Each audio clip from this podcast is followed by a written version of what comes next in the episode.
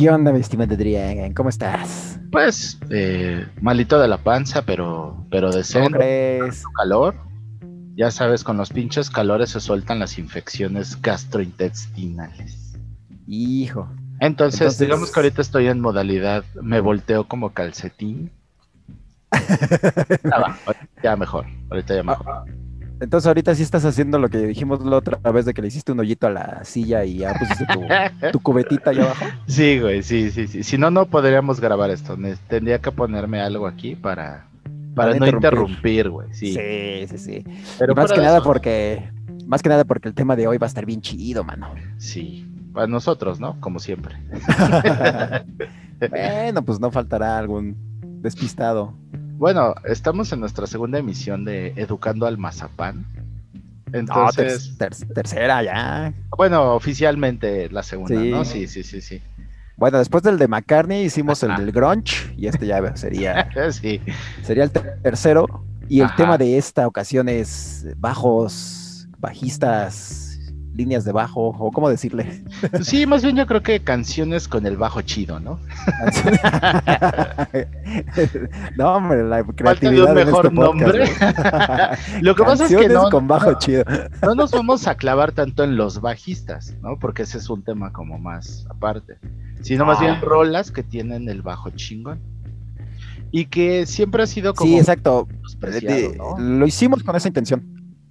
Ajá, sí, a eso iba, que quisimos hacer un, un programa diferente, Ajá, utilizando el pretexto del bajo para poner rolas con bajos chingones, ajá. y que no precisamente sean de virtuosos o de gente muy conocida, pero que, que ese arreglito de bajo le quedó, pues le quedó chido, ¿no? Exacto. Y yo considero a los bajistas héroes desconocidos, mano. Sí, claro. Son Sí, los más menospreciados, los que, los que están allá como que al fondo, Ajá. no, no les dan crédito, Sí. todo mundo se va sobre el, obviamente sobre el vocalista, sobre el guitarrista, el baterista, pero pues el bajista. Sí, güey. Siempre está al fondo ahí que no se ¿Cuándo has visto que le echen el reflector, que le echen la luz al bajista? no, casi no. Hay, No, hay- salvo eh, casos especiales, ¿no? De bajistas que pues todo mundo conoce. Bueno, si eres Geddy Lee, si eres este, Exacto, sin Paul McCartney, ¿no? si eres Paul McCartney, pues obvio, ¿no? Si eres Les Claypool, pues obvio que tú seas el chingón de ahí, ¿no? El claro. que se lleve todos los reflectores, ¿no? Exacto. Pero también no sé en tu caso, yo sí me he dado cuenta que la gente, eh, digamos que el pópulo, ¿no? El común y corriente, el grueso de la gente, no ubica el sonido del bajo. Y mucho menos el Ajá. instrumento. O sea, yo que soy bajista, ah, pues he vivido mucho esa parte de que, ah, órale, y, y te ven tocar, ¿no? O sea, después de que tocas, ya, ya te preguntan, ¿qué tocas, el guitarra o el bajo? Entonces sí, sí como que, ah, verga, ¿no? Pues la gente no distingue la guitarra de un bajo. Tú- Sin embargo, ¿Tú tocaste algo?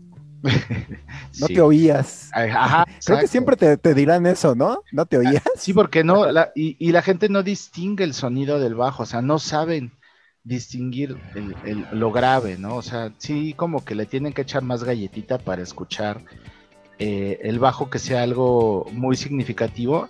Entonces, justamente estas rolas que vamos a poner, el bajo se distingue muy bien. Ajá. Pues cualquier mazapán puede identificar eh, la línea de bajo para que La vean la línea de bajo. de instrumento que es y, y lo que se puede lograr, ¿no? Cuando está bien ejecutado y bien pensado, sobre todo. Oye, pero a nivel como, digamos, ahora sí que tú como músico explícanos a los, a los que no sabemos nada de eso. El, el bajo viene siendo lo que le da ritmo a la canción, lo que le da eh, la base a la canción. ¿Cómo podrías tú explicarnos a nosotros que no, no sabemos un pito de eso? Los, los, eh, mira mi querido mazapán de antaño. sí, güey. Mazapán Eh, y letrado. Mazapán y letrado ignorante. Este, el, el bajo Mazapán ignorante. junto con la batería, pues son la base rítmica, ¿no? Entonces, puede ser en una cumbia, en un, obviamente en el rock, obviamente, ¿en qué más? En, hasta en el reggaetón, ¿no? Ah, O bueno, en cualquier género, ¿no? Cualquier, Cualquier género, género. popular sobre todo, ¿no? ajá, ranchera, la- en una ranchera, en una, eh, Sí, claro. en una norteña, en una de banda. sí, Eh, a- más a- que el bajo es como la, la, la ahí vendría siendo una tuba, ¿no?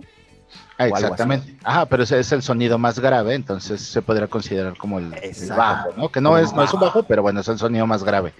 Y estos sonidos graves junto con las percusiones, que puede ser tarolas, batería, la, la, cajita en la que se sienta un güey, no sé si has visto, ¿no? Que, lo usan mucho los españoles también. Toda, toda esa esos instrumentos de percusión con los sonidos graves son los que llevan la base rítmica, son los que te indican el ritmo, el tipo de género que se está tocando, ¿no? depende la velocidad, los tiempos, etcétera, ¿no? es lo que te da la base. Y la guitarra o la voz y los demás instrumentos, bueno, ya van encima de eso, pero sin la base, que es eh, la percusión y el bajo, eh, pues prácticamente no tendrías una canción, ¿no? hablando ya en general, ¿no? De, una canción como tal completa, ¿no? Con todos los instrumentos. Sí, sí, sí, sí. Eh, si no tienes la base firme, pues no tienes una canción, no tienes una, una buena rola. Y sobre todo en el rock y en el pop, Ajá. pues es básico, ¿no? Porque pop, estamos hablando de música disco, del funk, del soul, pues abarca como todos esos géneros, ¿no? Géneros fuera del rock, ¿no? Ajá. Bueno, o sea, que, que podría englobarse como en el pop, ¿no? Ajá. Pero en esos, en tanto el rock como en el pop, pues el bajo es imprescindible, ¿no? Sí. Sí, y sobre todo en el rock and roll, por ejemplo, ¿no? ah, bueno, sí. Como tal, el rock and roll, eh, las líneas de bajo son muy, muy específicas. Ajá. Cuando escuchas rock and roll, que, en las fiestas se paran a bailar, ¿no? Con la cárcel, el rock de la cárcel y ese tipo de rolas los bajos son muy específicos y eso es lo que te da ese ritmo para que la gente baile, por ejemplo, ¿no? Aparte de la velocidad con la que está tocado, ¿no? En la cumbia, ¿no? También. Exacto, el toque que, se le da a la, cumbia. Ajá, la cumbia y a la salsa, el toque que da el bajo es importante y tenemos un par de ejemplos para, para que quede claro el punto, ¿no? Así es. Pero sí, la base rítmica está en la percusión y, y en los bajos, ¿no? Ajá. Pues bueno, entonces, pues este podcast está dedicado al, bajo, a los bajos. Es un podcast con muchos bajos. Con muchos bajitos. y pues son ejemplos, ¿no? Para que nuestros queridos... Ajá. Eh, pues, pues aprendan a distinguir el bajo y no, no hagan la pregunta estúpida cuando un músico se presenta con usted. ¿Tú qué tocas, guitarra o bajo? ¿No? Y, y pues el instrumento es muy obvio, pero bueno, no podemos culparlos, ¿no? Pues yo, creo que la mayoría de la gente, yo, creo que ve el bajo y piensa que es una guitarra. Sí, pues la forma es muy similar. Ajá. Sin embargo, pues la forma de tocarlo es, es, conocido como bass guitar, ¿no? Bass guitar, ajá. Sí, sí, y bueno, ya Palmazapán, que no entendió ya ni madres de lo que explicaste, es lo que retumba cuando pasa el pinche este microbús o el. Sí. O, o pasa si está el bailongo ahí de la, de la cuadra y eso que retumba y tus vidrios están así como que retumban, eso. Son las frecuencias graves. Eso lo está provocando el bajo. ya para que entiendan, ¿no? Sí, a huevo. Fíjate que, como, como anécdota de bajos, te, eh, les comparto en una entrevista que le hicieron a Billy Sheehan, que es uno de mis héroes bajísticos. Ese gran bajista, ¿no? De Mr. Big. De dotes de, de Roger, de, del de de American Dad, del extraterrestre. Roger, sí. Su mujer debe ser muy feliz, ¿no? Sí, cómo no, sí. no, pues es que esos. Niti tenía esos dedos, ¿eh? Sí, exacto, güey. Yo creo que sería el equivalente en ah, terrestre, ¿no? ¿Qué dijo? ¿Qué dijo? Ah, bueno. Eh, le preguntaron en una entrevista a Billy Sheehan que por qué se decidió por el bajo, ¿no? Y él dijo que que pues los amplificadores eran más grandes que los de guitarra y que eso siempre le llamó la atención, por eso aprendió a tocar el bajo. Esta poca madre es su justificación. Pero, pero te voy a decir algo, pues o sea, parte del encanto de tocar el bajo es sentir esa vibración, lo que acabas de mencionar tú, que sí es bien odioso cuando pasa el naquito en su en su Caribe con quemacocos hacia afuera de tu casa con todos los vidrios abajo y retumban las bonitas rolas de amarillo. Ajá. Y las bonitas canciones de Julián y eso. Pues. O, el reggaetón ahorita. Ajá. Esas frecuencias que hacen que vibren los vidrios. Pues cuando tú tocas el instrumento, pues esa vibración tú la sientes. Y, y sí es bien bonito pararte enfrente del amplificador de abajo y sentir cómo retumba eso. lo que estás tocando es- está muy padre. Entonces sí, la sensación de tocar el bajo y hacer que, que envuelva toda la canción y te atrape. Que, que lleve la canción, de hecho, ¿eh? Hay, hay, hay canciones que si no es por el bajo, Claro. eh, No que el ba- o sea, que el bajo lo, va llevando la rola desde que empieza hasta que, hasta que Claro. acaba. Sí, tenemos Y- muy buenos ejemplos. Se de basa eso. ahí. Sí, vamos a escuchar varios. Y pues este, pues vamos a darle, ¿no? Ya de una vez. Venga, sin tanto preámbulo Va. porque va para largo, mano. Entonces, vamos a Pues, darle. Pues, este, ¿Con qué iniciamos? si gustas, pues si gustas empezar, o voy yo, como tú me digas. Pues tú que tienes la listota, pues tú dime, sigue tal y ya este, hablamos tantitito. Pues este, pues mira, es que cada quien, eh, hay que explicar que cada quien tiene su lista. Ah, Entonces, bueno, sí. Mira, si quieres, yo, te voy diciendo la que escogí, ya tú dices la que tú quieras que pongamos, ¿no? A ver, va. Ya, ya ves que aquí es una tú y una yo. Ahora, me late, me late. Bueno, yo voy a, a empezar con, pues con la base de todo este pedo, ¿no? Ajá. De un, de un señor que se llama, bueno, que a ver si, si tú lo ubicas, de un señor que se llama James Jamerson. No sé si lo ubiques. Mm, no, así, así de, de entrada. no, Pero Bueno, a lo pues mejor este- sí conozco a la banda, ¿no? No, no, no, es, es un bajista. Es Ah, un- ok. No. Es un señor. Fíjate Bueno, que de eh, primera no lo ubico. Fíjate, si es la maldición de él. Si lo, lo sigue, las- ahora sí que esa maldición lo sigue persiguiendo a un muerto. No, Ja- James Jamerson resulta que es un bajista muy, muy poco conocido Ajá, y muy poco apreciado. ajá. Resulta que él es el, el, digamos, el, el bajista privilegiado del sonido Motown. Ah, para el mazapán que no sepa qué es el sonido Motown, pues es este una pues como una corriente, ¿no? Como una, este. Pues como una moda o como- no sé cómo podríamos decirlo. Es un sello disquero, para empezar, Sí, es sí. un sello discográfico. Y entre sus pues, más grandes éxitos, pues hay un chingo, ¿no? De, de Ajá, éxitos. sí, de claro. hecho, el- el- este señor, el James Jamerson, Ajá. tiene el récord de haber tocado en, en más de 50 números uno.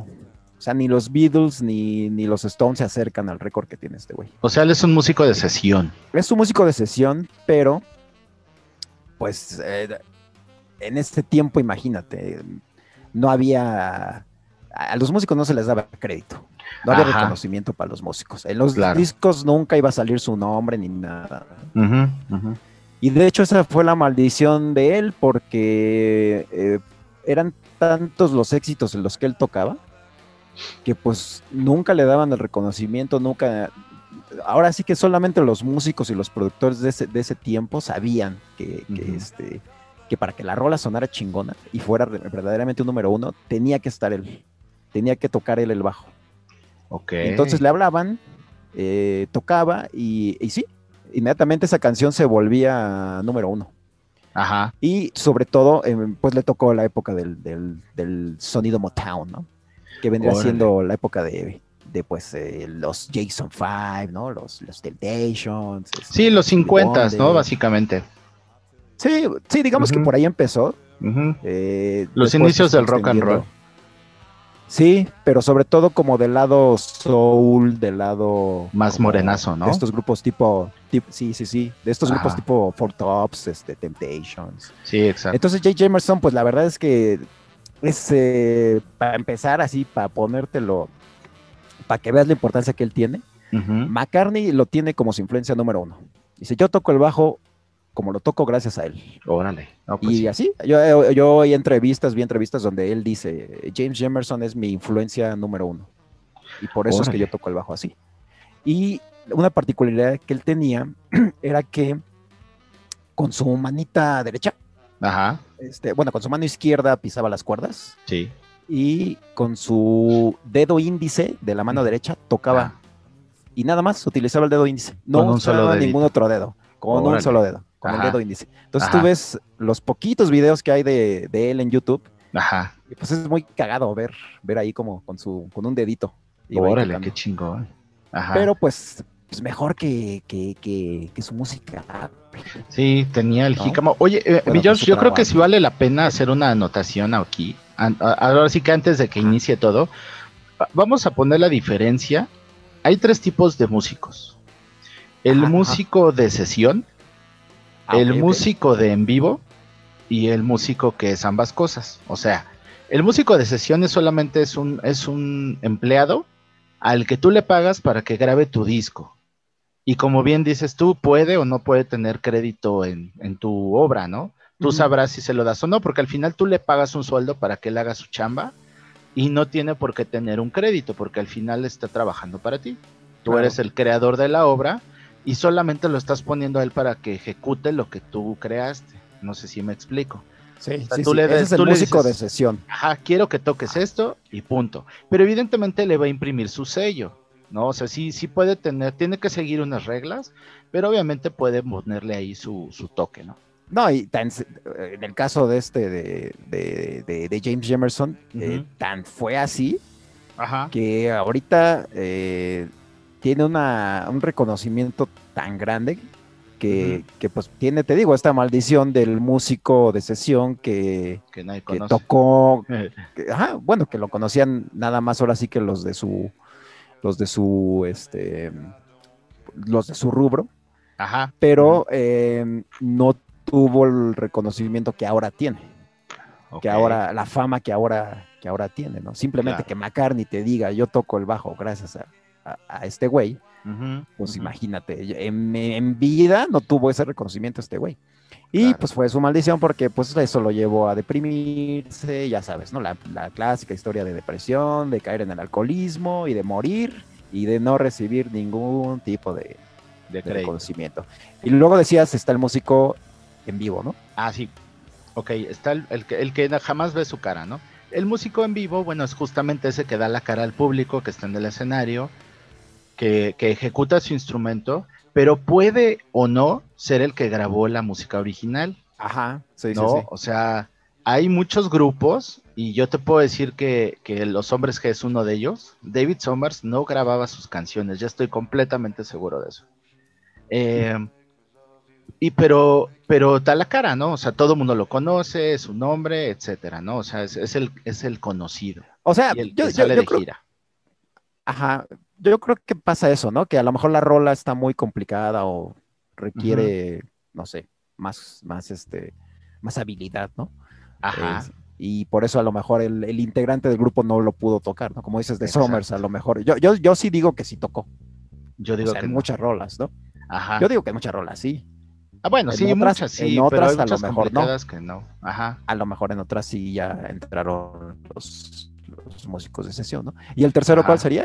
Ah, el que... Ah, el que es ambos, el de los o sea, dos, el que sí toca en vivo con su banda y graba sus discos y este y hace toda la chamba, ¿no?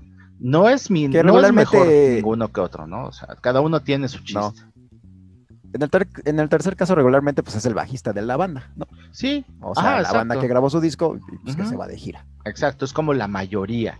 Pero sí Ejá. tenemos casos excepcionales donde el, el músico de sesión que nadie conoce, como el que vamos a presentar ahorita, que dices tú, eh, es un genio, pero pues nadie lo conoce, ¿no? Y siempre ha estado atrás de, de, de todo. Sí, mano. Pero, pues, no- Sí. no tiene el reconocimiento que debería de tener y probablemente ni el dinero que debería de tener. No, pues nada, nada.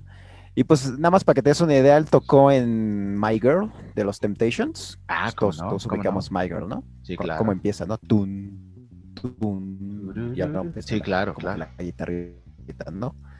Este, What's Going On de Marvin Gaye, en For Once in My Life de Stevie Wonder, Ain't Bueno. Mountain, Ain't No Mountain High Enough, o sea, todas esas rolas clásicas, este, puedes escuchar ahí el bajito de, de ¿Tú recuerdas quién era el, el y la verdad es que digo, productor? es, es uno de esos bajistas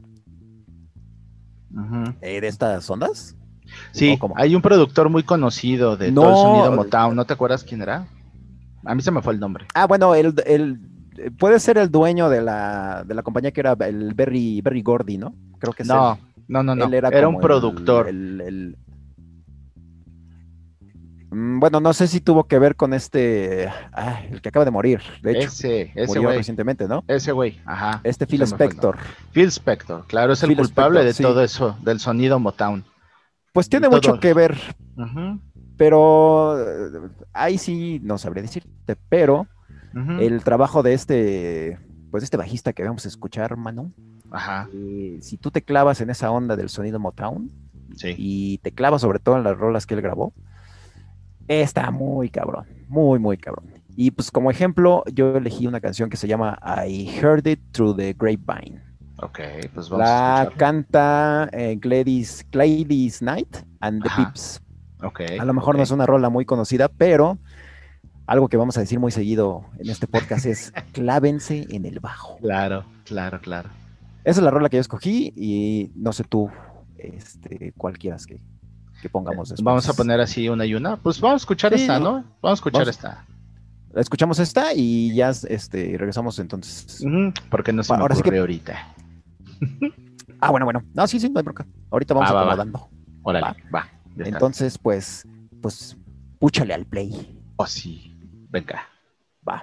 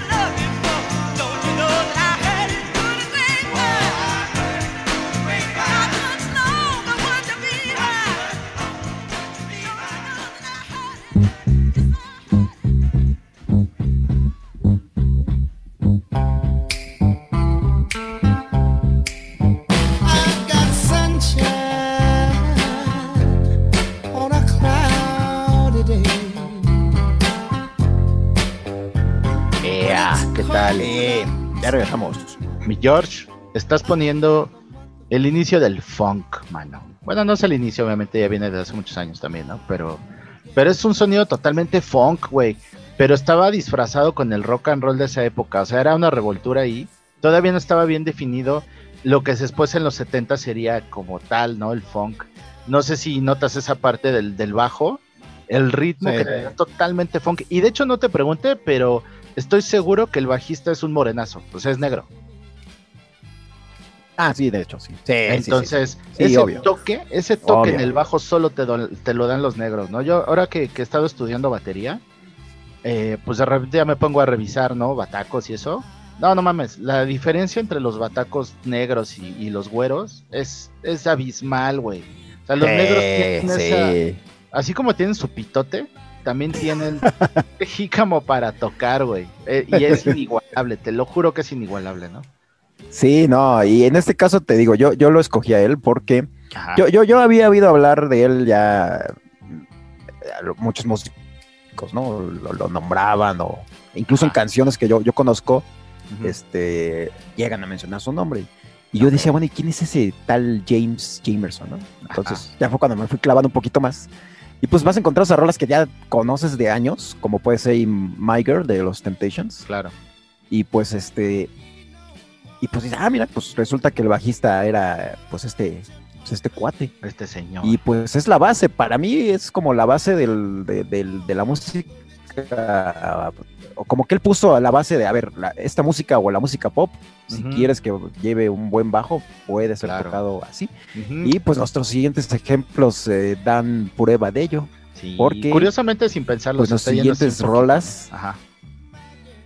sí, sí, sí, pues nuestras siguientes rolas pues tienen que ver con nuestro bajista, bueno, uno de nuestros bajistas favoritos de toda la Sí, vida, ¿no? Sin duda, sin duda. Que es Paul influencia. McCartney en los Beatles. Sí, en esa etapa Ya lo escogimos este, como solista, pero ahora vamos a escucharlo como, como solista, ¿no?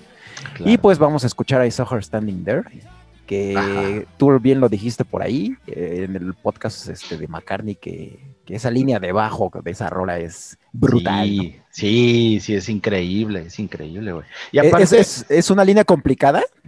pues, no, no, no, no, no, no, no es nada complicado y es parte de su chiste, ¿no? Que, que con pocas notas, pero son repetitivas. O sea, Ajá. tocas, son tres notas por cada tiempo, ¿no? Pero las toca doble. Y McCartney tiene una peculiaridad. Es de los, o sea, ahora ya es muy común, ¿no? Pero es de los pocos bajistas que tocaba con plumilla.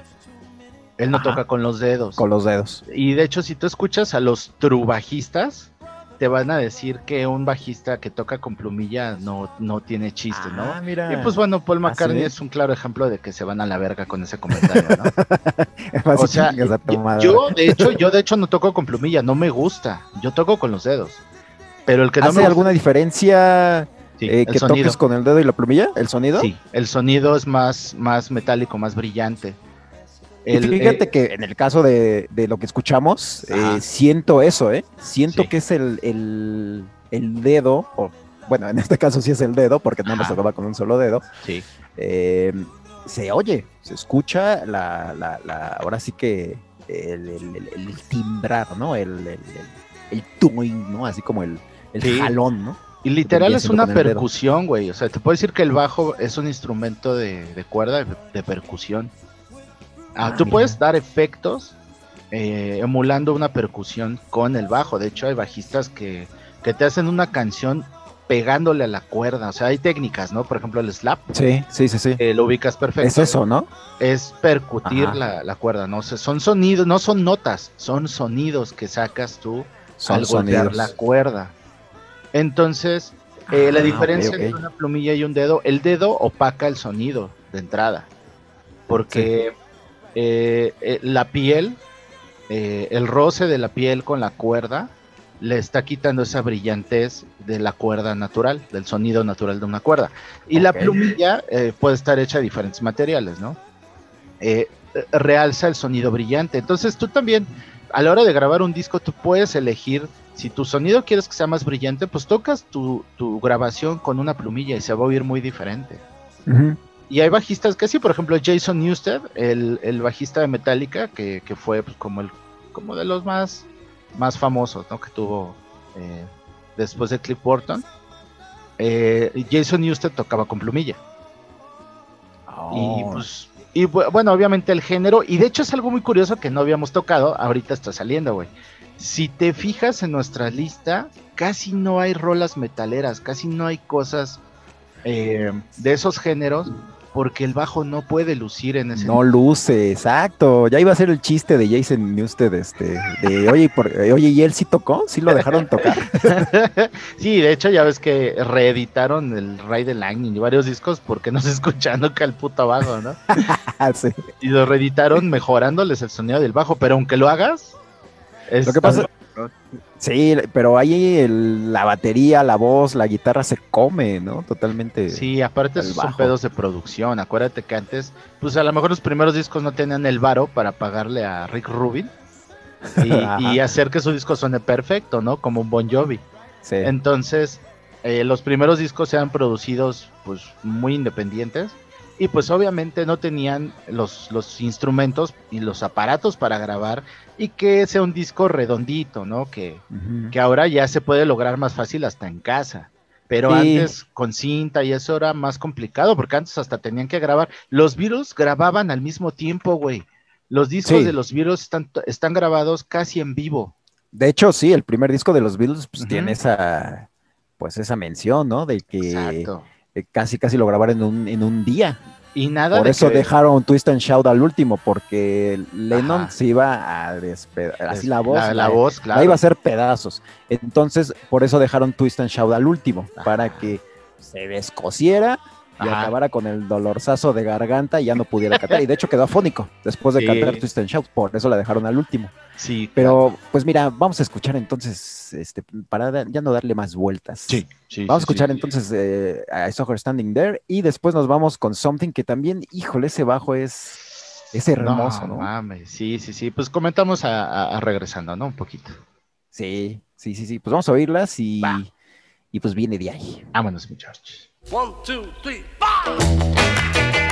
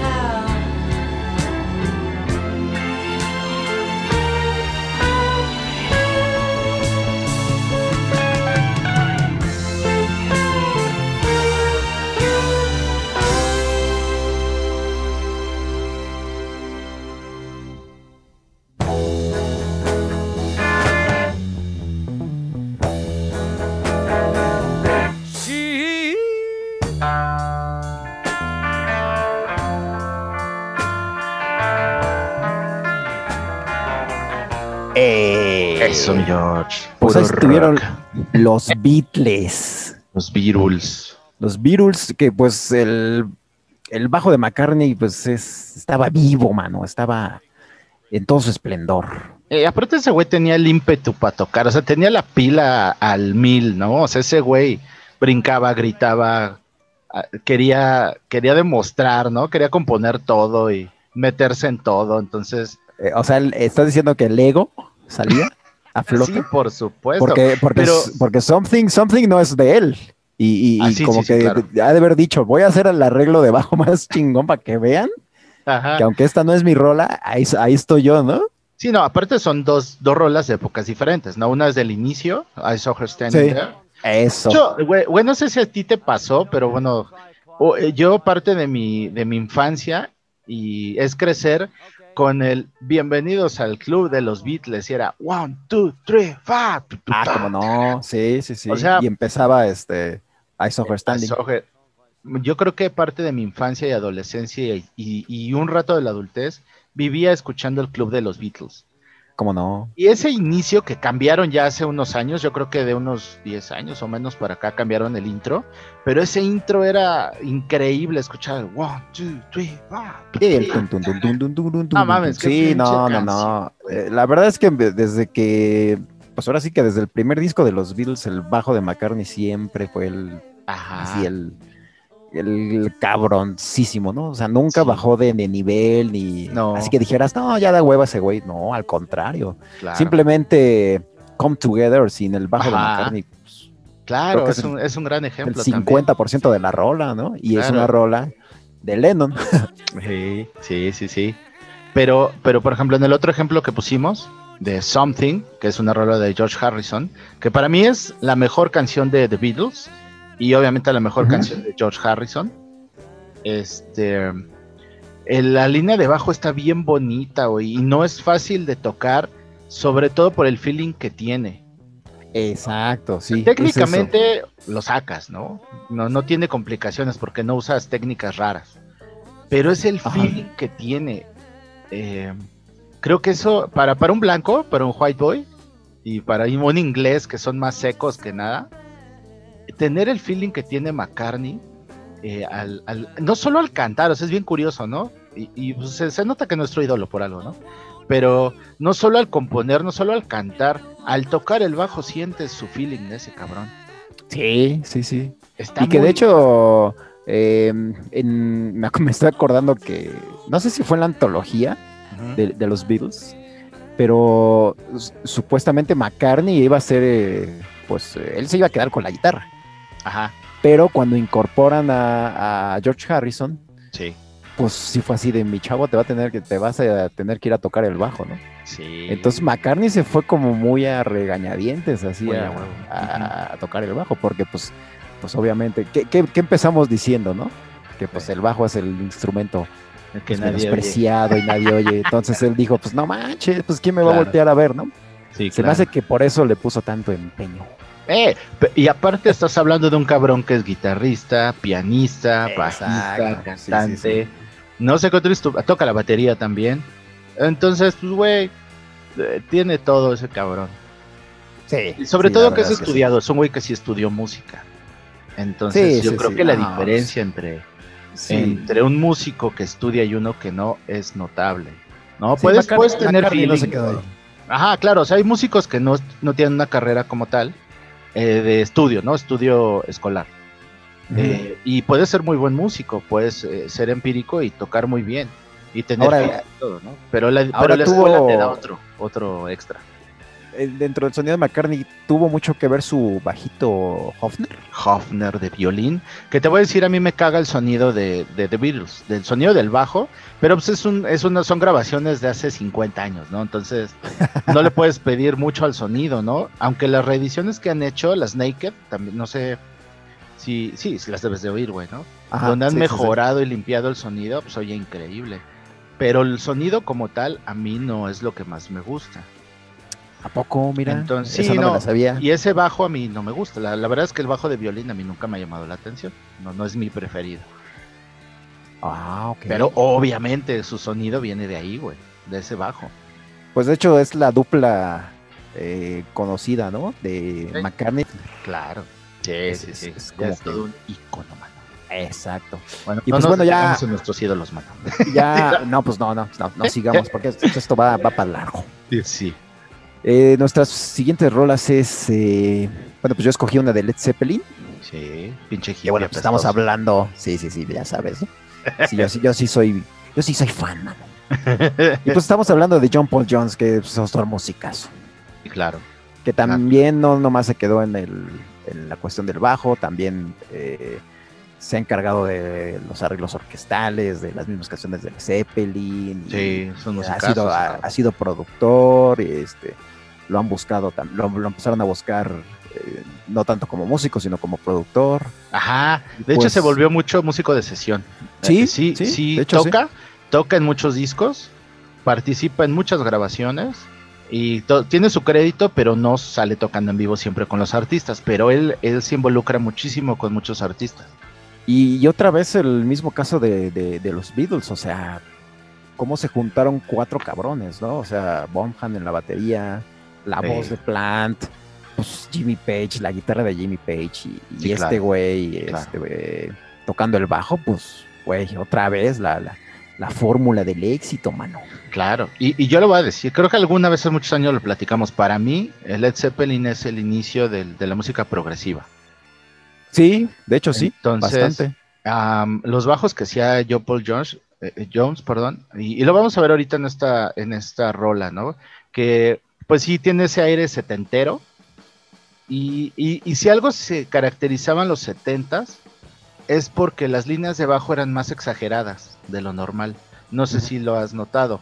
O sea, los Ajá. arreglos son mucho más complejos, tienen muchas más notas.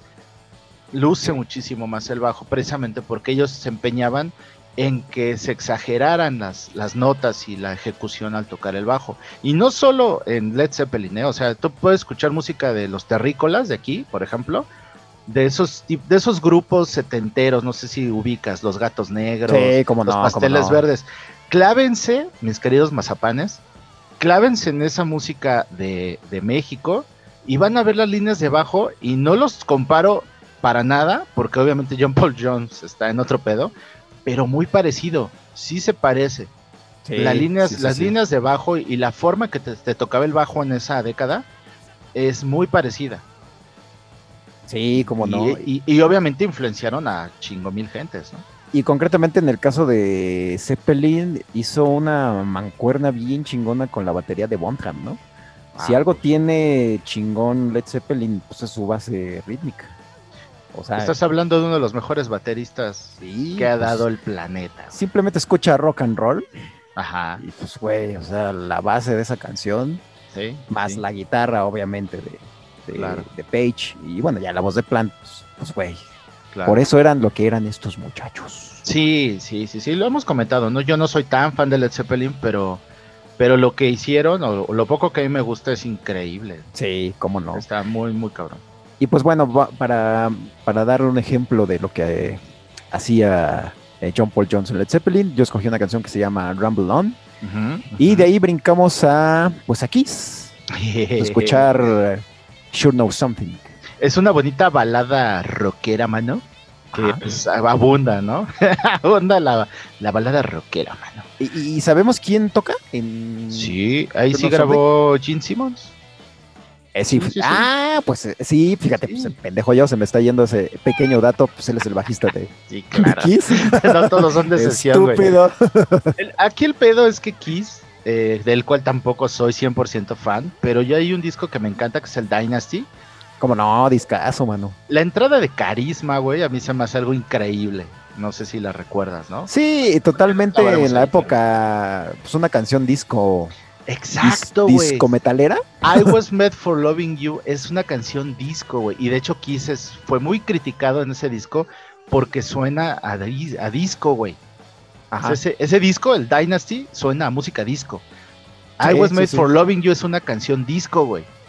Y Kiss es muy criticado en esa época porque hicieron eso, pero pues era la época, güey. Entonces, de ese disco se desprende este sencillo que se llama Sure Know Something, donde lo primerito que escuchamos es el bajo, o sea, la, la, la, la rola entra con la batería y el bajo solitos. Y la línea es bonita, güey, es bien bonita esa línea de bajo. ¿Cómo Súper no? sencilla, pero, pero te dice un chingo. Y es toda la canción, güey. Toda la canción es el bajo. Y a pesar de que no es un virtuoso, este, como tal, Ajá, Gene ajá. Simmons, pues aparte de que, bueno, es compositor, eh, pues es muy competente, ¿no? Es un geniecillo, es un geniecillo, que obviamente les gana la fama, ¿no? Les gana que se ¿Cómo cogió no? cinco mil Pues sí. viejas, se Sí, gana el maquillaje, le gana sus, en- sus escenarios y sus reality shows, pero como músico es un gran bajista. Sí, sí, sí, sí. Y esa rola la verdad es que está muy chingona. Entonces, si quieren un gran ejemplo de, de- del bajo, de, de cómo suena el bajo, ahí está, güey. O sea, yo creo que Sure Know Something es un gran ejemplo de aquí está el bajo, güey. O sea, Abre- si no lo escuchas, abre- la verga. Abre, pues sí, de- abre el bajo y la batería. Ajá, exacto. Ya después van incorporando las, las guitarras y obviamente la voz. Claro. Pero para, para que identifiquen de una vez por todas cómo suena un bajo, pongan Sure Know Something de Kiss. Yo re- yo re- vamos a recomendar que este podcast lo escuchen con un buen estéreo. Porque Le suban- si, le suban a los lo- graves. si lo pones en tu bocinita china, de esas de, de artículos promocionales, Ah, sí, adiós no bajo. güey. Sí, sí, sí. Sí, Eh, es que eh, eso es lo que tiene también el, el donde pierde la batalla el bajo, ¿no? Sí. Si lo escuchas en un radio, en un estéreo del coche, por ahí, eh, sin, sin unos baffles, ¿no? O si, Claro.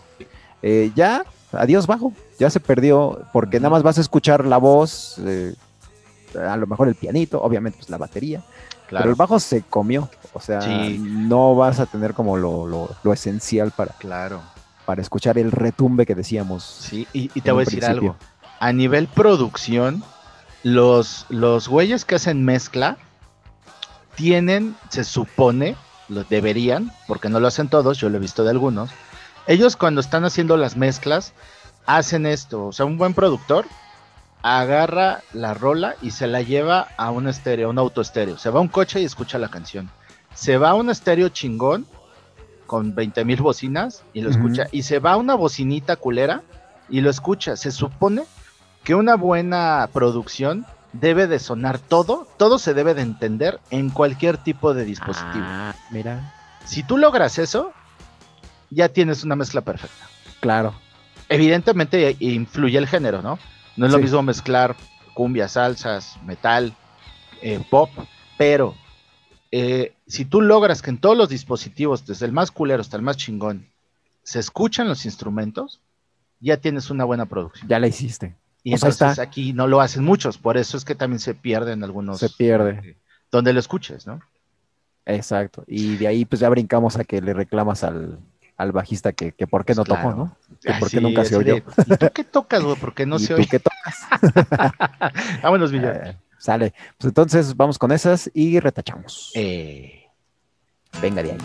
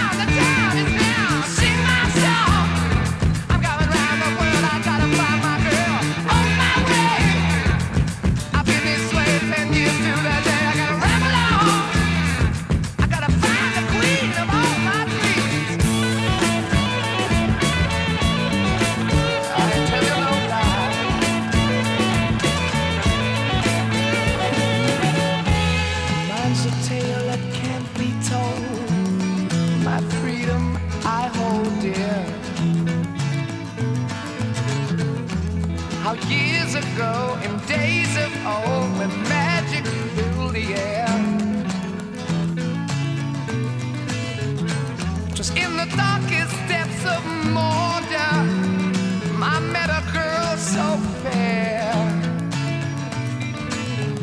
But Gollum, the evil one, crept up and slipped away.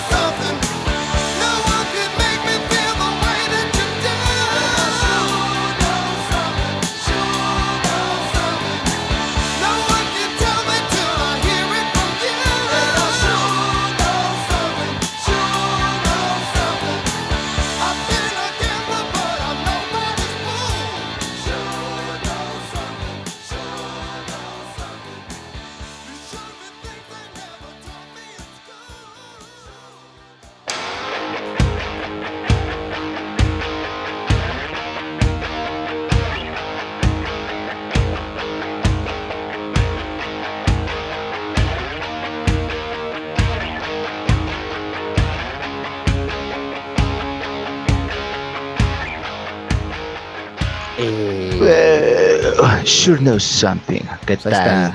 ¿Qué tal, pues pasamos, George? en la época setentera pasamos de algo medio hippie, algo ya acá, más este, rock formal, ¿no? Donde Eh, Sí, se oye el bajo. sí. Donde esperemos que lo hayan notado. A lo mejor en la de Zeppelin les podría costar un poquito más de trabajo, Ajá. porque no es como lo principal. Ajá. You Know Something, pues sí empieza abriendo con el bajo y batería. Ujú. Pero pues, si te pones atento, estimando Mazapán, pues vas a poder escuchar el bajo finísimo ahí en Rumble On de, de Sí, claro. El, el mazapán también eh, eh, sufrirá de déficit de atención. Sí, sí, sí. Sí, Sí, también. oh, demonios. Pues bueno, esas fueron unas selecciones. Y pues como dijimos, vamos a poner de todo, ¿no? Es, es algo que nos gusta y que para, para que identifiquen chingón el bajo, ¿no? Que, que aprecien el, el- el- el lo que puede hacer este instrumento. Para que aprecien el güey ese que está ahí arriba del escenario, ahí, en un rincón, Sí, güey, ahí olvidado, que no luce, pero gracias a él estás bailándole sabroso. por ¿No? supuesto. Y estás pues como que disfrutando la rola. claro. La estás vamos, sintiendo, es gracias al bajo. y justamente vamos a- al sabor que nos puede dar el bajo, ¿no? Porque pues en el rock se puede decir que es frío, ¿no? Se puede decir que es más frío el sonido, ¿no? Del bajo. Tiene, Este, tiene como un arreglo ahí un poquito como eh, en el caso, volviendo al caso de Zeppelin, ¿no? Eh, tú, va- tú escuchas la rola y como que la guitarra, eh, la voz va por un lado y el Sí. bajito va como muy tranquilo, como muy, muy pausado, muy así. Ujú. Y lo que vamos a escuchar ahorita, pues es como que todo lo contrario, ¿no? Nos vamos a los ejemplos claros de lo que es tener la base eh, rítmica en, en su totalidad. O sea, Exacto. En el rock, en el rock pop y, y pop como tal, el bajo adereza, ¿no? Es parte de, es parte de la base, pero pues digamos que puede ser no, lo, no es lo principal. Acá en lo que vamos a escuchar, el bajo es yo creo que el 90% de, de, de toda la base y la percusión es el que hace el resto. Y ya lo demás va encima. Pero digamos que la, ba- la base principal es el bajo, sobre todo en géneros como lo que vamos a escuchar que es salsa. Eh, el bajo es imprescindible. Una salsa y un vallenato, que era lo Sí. que estábamos ahorita hablando, sí, ¿no? sí. Sí, sí. Y no Entonces- es de. ¿Cómo se llama el güey este de la gota fría? ¿Cómo se llama este güey? Eh, Carlos Vives. Los Vives. No es de Carlos Vives. No, es que como cuando dicen bachata, todo es Juan Luis Guerra, ¿no? No. Hay, Eh, hay sí, mejores sí, sí. cosas y más, eh, más, más variaditas, ¿no? Que no sean malos. Vives es chingón y Juan Luis Guerra es chingón, ¿no? Pero, Pues vamos, pero sí hay, hay más, mano. Pues vamos a, lo que viene siendo el tropical. A lo que se le conoce como el tropical, ¿no? Creo que si te escuchara un salsero y le dices que toca tropical, Sí, güey. te agarra un putazo con el bajo, güey. sí, güey. Güey, cuando dices ¿Qué no tocas tropical? Sí, güey. Cuando dicen tropical me recuerda a esos grupos de animadores de salón de fiestas de los ochentas, así, que tocaban el, este, el disco samba y así de esos grupos, este, Sí. que, que tocan para animar fiestas, ¿no? Cuando dices, ¿tocas tropical? Es, es- es como Paco Stanley entrevistando a Café Tacuba. ¿no? A Que no Luz sabe- Bell, güey. No sabía ni qué. Sí, Ajá, ándale, güey. Que no sabía ni qué chingados, ¿no? Pero pues para él era rock. Sí, güey. Sí, sí, para, sí. nosotros, los, los, los. Ahora sí que escuchamos el, el, el ritmo. Ah, pues es tropical, ¿no? El pópulo, sí, güey. sí, dices, ah, pues tú qué tocas? Música tropical. No mames. Oye, vamos a comentar rápida, rápidamente eh, de qué rola se trata, ¿no? La primera Va, eh, preséntalas, es una es una salsa que se llama Por retenerte, mano. No Ajá. es muy conocida, me queda claro que no es muy conocida, pero es un gran ejemplo de lo que el bajo puede sonar y de cómo puedes ejecutar un instrumento de una manera increíble. Eh, no son, o sea, no hemos puesto ninguna canción virtuosa, o sea, son cosas que, que cualquier ser humano puede interpretar, pero tienen ese extra, tienen ese saborcito que no cualquiera le puede dar. Entonces, en este caso, la canción se llama Por Retenerte, interpretada por un güey que se llama Charlie Cardona. Este güey era cantante de. Pasó un tiempo por un grupo que se llamaba Nietzsche. No sé si tú Ah, cómo no. Clásico. Clásico de la salsa, Bueno. mano. Ah, o sea, cualquier güey que baila, tú le dices Nietzsche y se pone loco y baila a huevo, ¿no? Sí, este sí. güey pasó por ahí. Y esta rola, o sea, son colombianos de entrada, ¿no? O sea, sabemos que la cumbia viene de por allá. Este, junto con todos estos ritmos que venían de, de Cuba también, ¿no? Pero en especial la cumbia, pues se forjó más, más de ese lado. Y bueno, eh, Nietzsche fue uno de los grupos que tuvo más éxito acá, ¿no? Pero este güey ya solista eh, tiene esta canción, este, donde la han, la han covereado también varios, ¿no? O sea, estoy viendo que Bronco tiene un cover de esta canción. Si ubicas a Bronco, ¿verdad? Ah, pues sí. Oye, pues, ¿cómo no? Te lo traemos en la sangre, mano. Sí. También. eh, no son tanto del tropical, ¿no? Ahí eran de la onda grupera. Sí, claro, claro. Ahí es De los ya- inicios de la onda grupera. Claro. Fue, fue el boom de la onda grupera. Ajá, ajá. Entonces, eh, pues no tiene más ciencia. Es este una salsa muy, muy común. Pero tiene esta, esta particularidad de que es una, una salsa más fina. O sea, sí hay niveles de salsa, ¿no? Sí, cómo Pues sí, no. por Y- en este o caso, sea- esta canción tiene un nivel de finura y de y, y de gusto. Ah, Ahora sí que tiene gusto, es música con gusto. Sí, Buen por gusto. supuesto. Eh, y, y es lo que te decía, ¿no? Los músicos colombianos tienen esa finura que, que, que otros países no tienen. O sea, hay muchos salseros.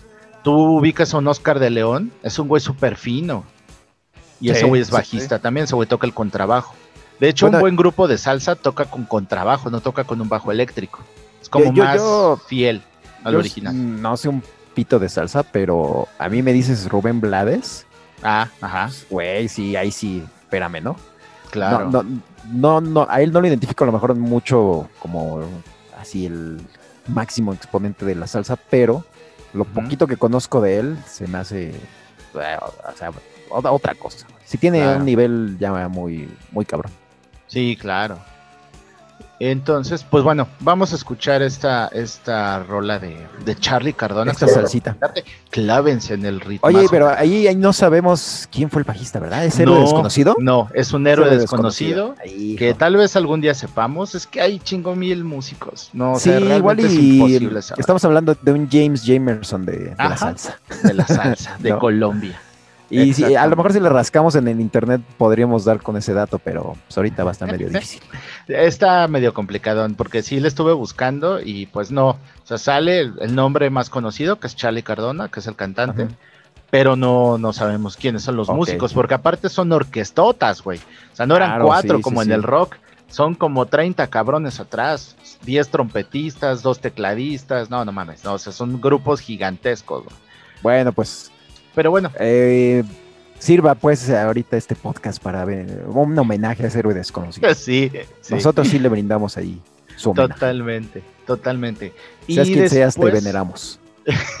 sí, güey, sí, exacto. Quisiera tocar como tú, cabrón. Sí, sí, la neta, ¿no? Y, y después, inmediatamente nos vamos con, pues, los caminos de la vida, mi George. Que ¿Cómo rola no? que pegó, pero con tu. Rola noventera, ¿eh? Ajá. Totalmente ajá, noventera. noventera. Y tiene la peculiaridad de que el bajo es muy identificable, o sea, tiene una, una parte, no sé si tú lo recuerdas así. mm, o sea, el, el coro, la canción es muy básica, tiene un, un- su estrofa y el coro es muy, muy, muy conocido. Los caminos de la vida no son como yo pensaba. tarara. Pero la línea de bajo hace algo al final, no sé si tú lo recuerdas. eh, va, va sonando el bajo, pero hay una parte donde soy un.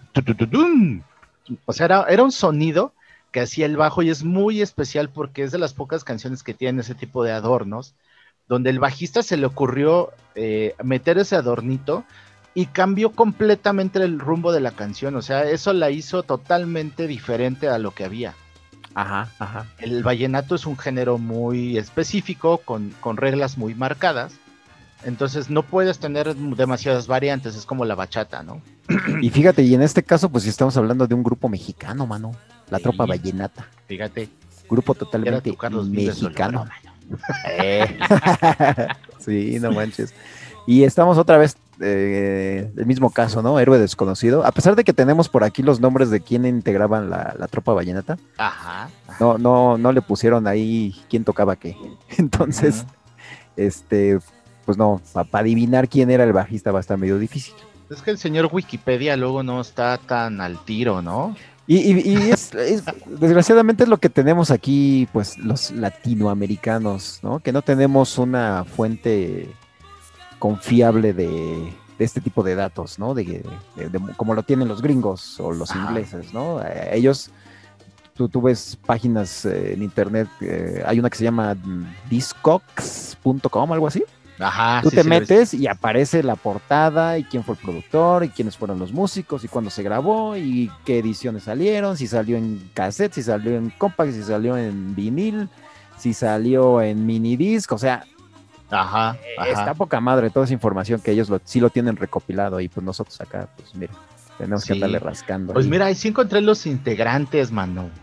Pero pues dice ahí quién toca qué. güey. No, no, nada más tienen los nombres. ¿Ves? Es que es lo que te digo. Ajá. Pero no, no- dice, no le- este no le dan ahí este era el... el- el- Así. Sí, sí, sí. Ajá, sí. Pero bueno, otra vez, un homenaje más a ese héroe desconocido que tocó el bajo en los caminos de la vida. Claro, entonces vamos, vamos a pedirle aquí a nuestros queridos mazapanes que, que pongan especial atención en, en los caminos de la vida, porque la línea de bajo tiene un cantadito muy especial. Está bien, bien cabrona, ¿eh? Ajá, y tiene un adorno que, que es al final de la frase, mm, es sobre todo al final del coro más bien. Eh, y es muy identificable. Van a escuchar una, una, como el bajo de repente se va a unos sonidos agudos Y ese es un efecto que haces, bueno, ya con las, con las cuerdas, etcétera. O sea, no es nada del otro mundo, pero es un adorno que le quedó súper bonito al cabrón que se le ocurrió hacer eso, güey. O sea, si no fuera por ese adorno, y en general el cómo hizo la, la, la grabación, pues a lo mejor hubiera pasado desapercibida la canción y hubiera sido pues del montón, ¿no? Aunque es una muy buena rola. Pero ese, ese adorno en especial, los invito a que le pongan atención y vean que se pueden hacer muchas cosas con el bajo y sí sobresalir, aunque digas, no se escucha, a huevo te escuchas. Esa es una rola Sí, para eso. sí. No, yo, y aquí sí estamos hablando de un clásico, ¿eh? Sí, claro. Clásico de, ahora sí que del DF, Ajá, auténticamente chilango ajá, para el mundo. fíjate. Por lo menos para el, para habla, de habla hispana, porque hasta el de los fabulosos Cadillacs hizo su, su cover, el, el Vicentico, ¿no? Sí, sí, hijo, Entonces, por pues, cierto mira. me caga, esperemos nunca hacer un, un, un podcast de ese, güey. pues, ¿qué te crees? Que miran la siguiente rola. Ay, no. Tú escogiste una de los Eh, fabulosos. escogí una de los fabulosos. No, eh, tiene muy buen, es, tiene un bajista chido, ¿eh? Bastante Ah, no, sí, traen buenos de músicos. los, sí, claro. de los fabulosos. Pero bueno, no, no, no, no, entremos en esas ondas. Entonces vamos con esas dos, ¿no? sí, mi George. Entrándole Vámonos un poquito al tropical. Eh, no, no, no, son grandes rolas, grandes rolas, ¿no? Sí, sí, sí. Y sobre todo grandes, grandes bajos. Sí, sí, ¿Va? sí. Vámonos a escuchar eso.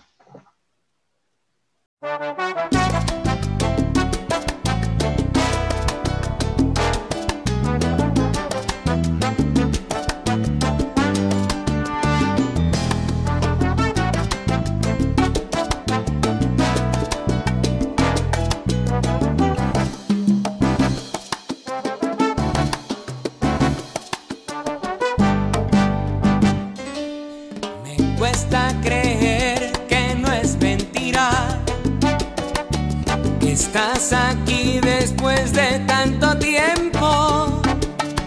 Si hay cosa que yo daba por perdida, es que un día volviéramos a vernos. Yo quiero saber hoy de tu vida que fue desde el momento en que partiste.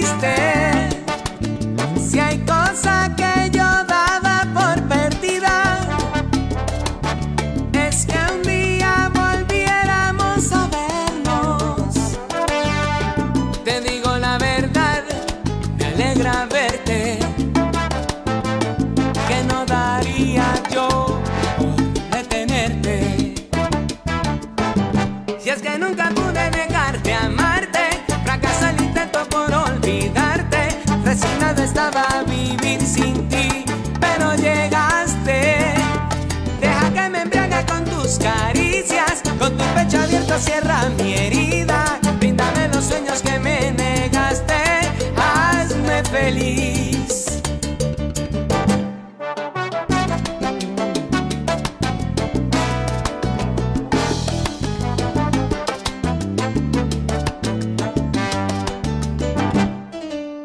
Yo quiero saber hoy de tu vida.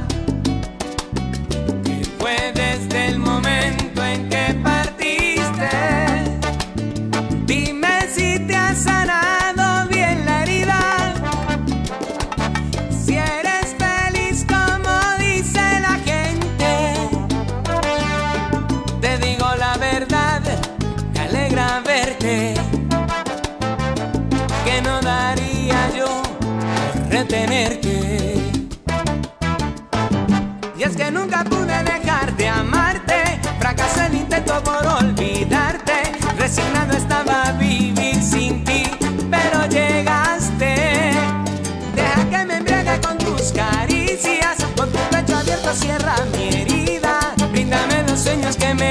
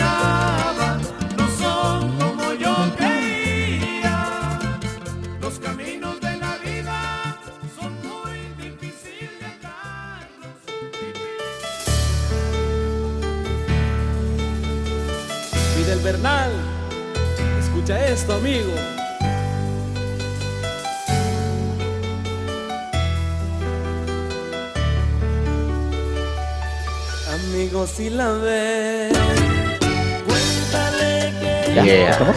¿Ya? Ya estamos, Perdón, es que estaba, bail- estaba bailando ahí con Estabas el tragando calabaza mientras bailabas. no, no, estaba, sí, sí, sí, estaba, este... ¿Moviste la patita, mano? tropical. Sí, no, me paré acá, los pasitos acá. acá. ¿Te sentiste colombiano por un momento? Sí, sí, me salió acá. Me salió lo, lo, este... Lo, Lo lo bachatero, caribeño, digo lo vallenatero. lo vallenatero, caribeño, tepiteño. bueno, pues tenemos esas grandes rolas, ¿no? Que fíjate que yo fui a una secundaria de barrio, Ajá. eh, la, la- la colonia Valle Gómez, que está ahí pegadito a lo que viene En siendo el Tepito. barrio Bravo. Pues, pues, está como pegadita casi, casi, ¿no? Ajá. De hecho, es como el, ahí era el- como el, así el triángulo de las Bermudas, ¿no? Porque estaba este, lo que es la Valle Gómez, lo que es pues la Morelos, lo que es este, la Río Blanco. Ajá. Y pues si algo tienen de, de gustos musicales todas estas colonias, todo- toda esta zona del DF, pues es la salsa, mano. Entonces, eh, Ajá. todas estas cosas así tropicales o eh, antiguas ahí, pues yo me las chutaba y se hacían el bailecito que para la mamá o que de Ajá. fin de cursos o lo que fuera, pues, siempre lo, lo que iban a tocar de cajón era la salsa. Entonces, pues ya no, no, no soy tan, tan ajeno a esos ritmos, mano. No, y me imagino que viviste este esos bailongos en las calles, ¿no? Y ese pedo. Sí, sí, sí, sí. Pues eh, Nietzsche era así de. Veías a los compañeros ahí llegar con los discos, ¿no? Sí, Claro. Traje, traje el nuevo de Nietzsche. Pues, y como estaban en su época, pues ahora sí que esa era la novedad. Yo así de. "Eh". Pero bueno, pues, pues ahora sí que son, son, son, son experiencias. Sí, claro.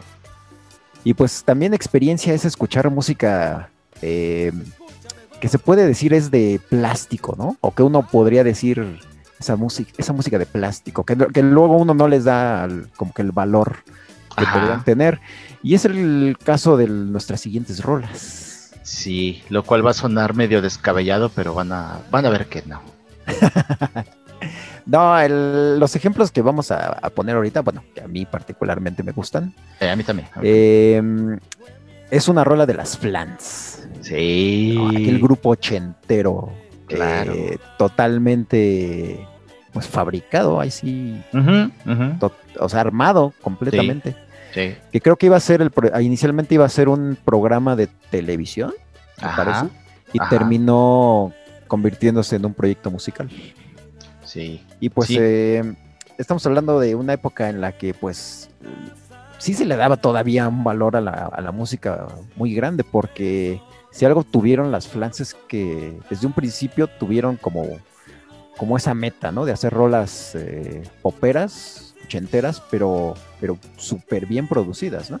Nada de que me iba ahí a la, al estudio eh, de Carmen Salinas, ¿no? O algo así. Digo, o sea, Güey, ese es el mejor estudio de Latinoamérica. bueno, sí, sí, ya sé, güey, ¿no? Pero no, no, no, o sea, si te, si te, te dicen, no, güey, ahí está un, ahí está el Abbey Road en Inglaterra, pues bueno, Ajá. Doña ajá. Carmen Salinas, pues ya sale ahí bailando, ¿no? Pero el caso de las plantas es ese, o sea, se llevan a no sé, Nueva York o Ajá. a, a estudios eh, profesionales, ¿no? Con músicos enteramente profesionales. Sí, y por eso las rolas de las flans suenan, pues, pues, pues muy bien producidas. No sé, Y- ¿qué opinas Claro, eh, se nota, güey. Se nota completamente cuando hay varo, cabrón.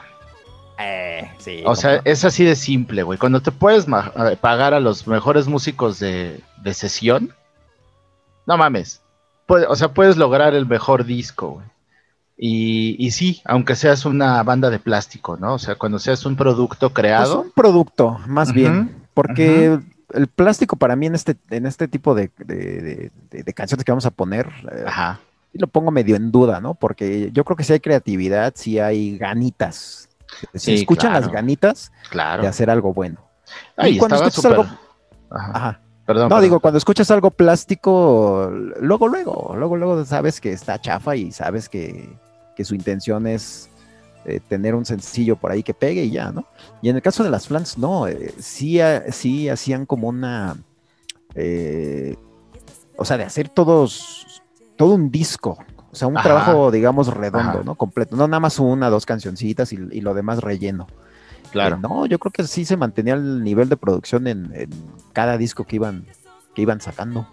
Sí, yo creo que la diferencia, mi George, a ver qué, qué opinas tú, güey, ¿no?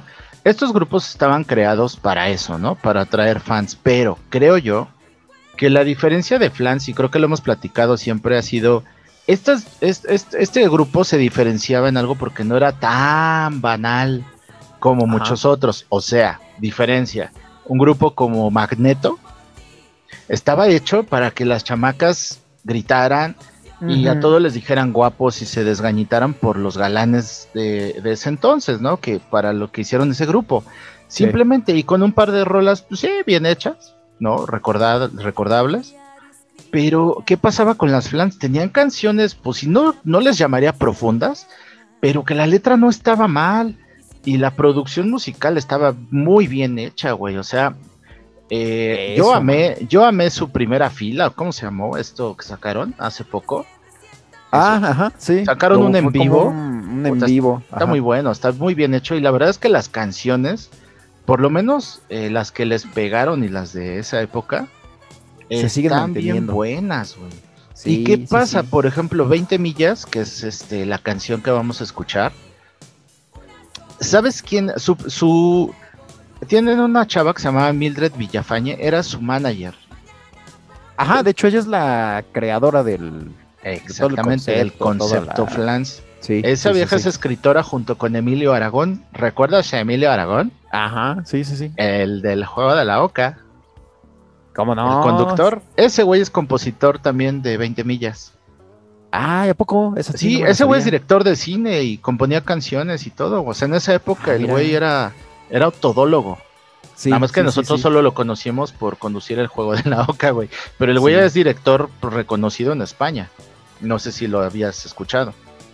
Sí, bueno, sí, a lo mejor yo más bien lo conocí por el lado de, del, de que era conductor o de Ah, como de personalidad de televisión.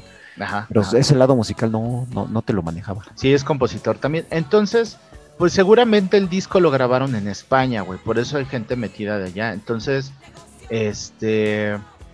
Pues no mames. Tenían el varo para contratar a, a- a los mejores músicos y otra vez tenemos un héroe desconocido.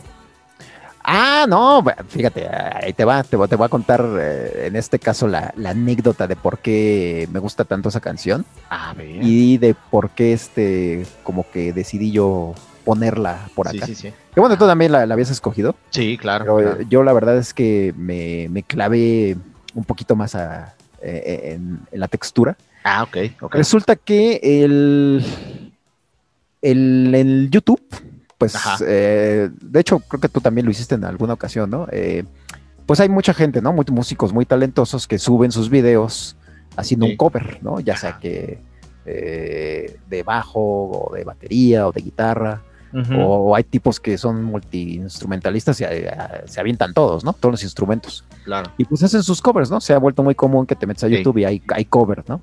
Sí, claro. eh, tocando un instrumento. Ajá. Entonces yo en una de esas di con el cover de que hizo un, que hizo un cuate en YouTube de 20 millas. y Ah, un ¿en el cover bajo? en, O- en o- el bajo. Ah. Exactamente. Ok.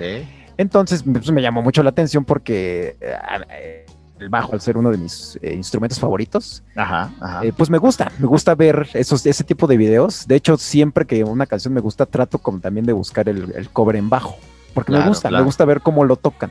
sí. Me gusta, me gusta oír de fondo la canción y que el bajo sobresalga y, y que, y, que, y que te enamores más del, pues de eso, ¿no? Del ritmo o, o de cómo va la canción.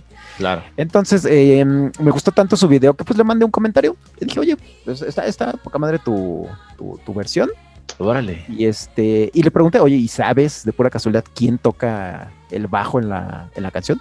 Ah. Y pues me contestó, me puso, no, mira, fíjate que pues, ah, pues bueno, pues gracias por, por tu comentario, este, pero pues Ajá. no, fíjate que no tengo, no tengo pues ahora sí que le crédito, ¿no? De, de quién tocó. Ajá. Y me puso a él, eh, en México pues era lo mismo, ¿no? También era muy difícil luego saber quiénes eran los, los, los músicos que participaban en, en esa época, ¿no? Ajá. En los discos que, que se grababan. Y ahí nos quedamos. Ahora sí que esa fue su respuesta. Sí. Y meses después de, de esos mensajitos que, que nos mandamos, Ujú. Guate contesta, ¿no? Sí. Eh, va poniendo los, nos, nos hizo favor de ir poniendo el crédito de los, de los músicos que tocaron en esa canción. Ok. Y entonces resulta que el bajo lo toca un tal Andy Pask. Ok. Y abajito de ahí del comentario puso Andy Pask, músico de Landscape. Ah, Entonces, cabrón. pues a lo mejor tampoco es como que un dato que digas, ay, güey, Landscape, ¿no? Sí, sí, sí. Pero eh, dándole clic a, la- a la liga que nos puso él ahí en los comentarios, pues es un grupo así pues, ochentero, pero pues estamos hablando de un extranjero, mano. Pues sí. Estamos hablando de un talento nacional. Sonaba extranjero. Sobre todo Pero la es, época. es- es precisamente lo que estábamos hablando, que, que en este caso de las flans, pues decían, oye, pues no, o sea, tú no vas a grabar aquí en México, vámonos al extranjero. Ujú. ¿Quién va a tocar? Pues músicos extranjeros, ¿no? Ni modo que nos llevemos a Juan Pérez, de aquí de, de la Narvarte, Claro. a, a tocar al extranjero, ¿no? Pues no. Sí, Como claro. tú dices, ya estaban, ya estaban allá armados los, los, los, este, las sesiones de, de estudio y pues con los músicos que, que iban a tocar. Entonces, por eso las flans se oyen pues tan como un pasito más adelante del pop que se hacía en ese, en ese tiempo, ¿no? Creo yo. Sí, claro. Sí. Sí, Y a pues nivel a- producción, sí. Estamos hablando de eso, ¿no? Que a nivel producción y de músicos sí se escuchita, sí, sí escuchaba un poquito, un poquito mejor. Mira, mano. Y fíjate que esto pues era gracias a, la, a la productora que tú decías, a la- Ajá. al, al proyecto, a, a la mamá del proyecto que era esta eh, productora de, de Televisa, la, la Mildred, Ajá. que este, que pues varo tenía, ¿no? Porque creo que era hija de un multimillonario, creo que el dueño de las estas, este, el sal de uvas. ¿A poco? Sí, creo que, el, que yo creo que ella es hija de, de- de- del dueño Órale. de- del sal de uvas Mira. y de, y de Chocomilk. Ah, sí, lo que estoy leyendo aquí, mira. Nada Sí, más. Mildred, Mildred Villafañe es hija del millonario puertorriqueño Oscar Villafañe, dueño de la famosa marca de antiácido sal de uvas picot y de Chocomilk. Verde. Entonces, güey, pues varo había, ¿no? O sea, me estás diciendo que Pancho Pantera es Ajá. este. No es mexicano. No, Manu. ¡Verga! Viviste engañado. Eso es una noticia Y en que sal que- de uvas, ¿eh? que- sí, güey. Yo me acuerdo que tenía el cancionero Picot, mano. ¿Llegaste Pues- a, a tenerlo, a verlo? Sí, como no, era- sí. Para los de mazapanes no tienen una puta idea de lo que estamos pues hablando. no, no, no, no saben ni qué. bueno, Pero bueno, para googleenlo. el mazapán este vintage, pues sabe de lo que estamos hablando. Sí. Y si alguna vez le hizo feo a, las flans, pues no, ¿eh? La verdad es que entre No. con, con- con No. confianza. Va- Ah, van a escuchar buen pop ochentero. Ya en el plano banal, pues mm, esta Ilse siempre, y a la fecha sigue siendo una mujer muy guapa. Sí, sí, sí. Ahorita Pues, por nos ahí. vende el Ensure para que, para Sí, que claro. músculo. es para que los adultos mayores sobrevivan. No, ya, ya ahorita ellas ya obviamente eh, eran intérpretes. Ya Ajá, después, ya como, como mujeres ya, ya mayores, pues ya agarraron sus, sus Claro. carreras. Pues sí, ya le entraron a cosas ya más, este, pues sosas, ¿no? O más, no sé, ya, ya no tan interesantes como lo podrían ser las flans. Eh, lo retomaron cuando hicieron este disco que hablamos de hace unos años en vivo. Y ya, ¿no? Fue para eso y bye. Pues sí. No hubo más. Entonces, pues vamos a escuchar esa de, esa de las flans, Sí. que este que es pues buen pop ochentero. Y pues vámonos a algo más también moderno. Sí, claro. Vámonos, vamos a tocar algo que jamás te lo esperaste, ¿verdad? No me lo esperé, no me lo esperé, man. Pues vamos a poner una rola de la Dua Lipa, Oh, sí. de su último disco eh, que se llama Future Nostalgia. Que fíjate que yo lo escuché, sin prejuicios, así me lo aventé. Sí. Qué buen disco, mano. De esos, de esos discos, este, pues ochenteros, así como que de, de la época, que no es tan como ahorita eh, podrías esperarte que fuera a lo mejor reggaetón, ¿no? O sea, no está de moda lo que hace, ¿no? Por así decirlo. O sea, se hizo lo que ella quiere, lo que quiso. Sí, sí, sí, sí. Y no se apegó, si está de moda el reggaetón, a lo mejor tú dices, ah, pues, pues le va a entrar a eso. Y no, ¿eh? El disco es otra cosa. Y tiene una particularidad de que, pues, este, es lo mismo. Es, es un pop eh, bien hecho, con grandes músicos, con Sí. buen productor, con, pues, con lana. Ajá. Y pues la Dua Lipa le entra, la- le entra a, a las composiciones y todo, no es como que, ah, yo nada más llego y canto y ahí va, ¿no? No solo una cara bonita, mano.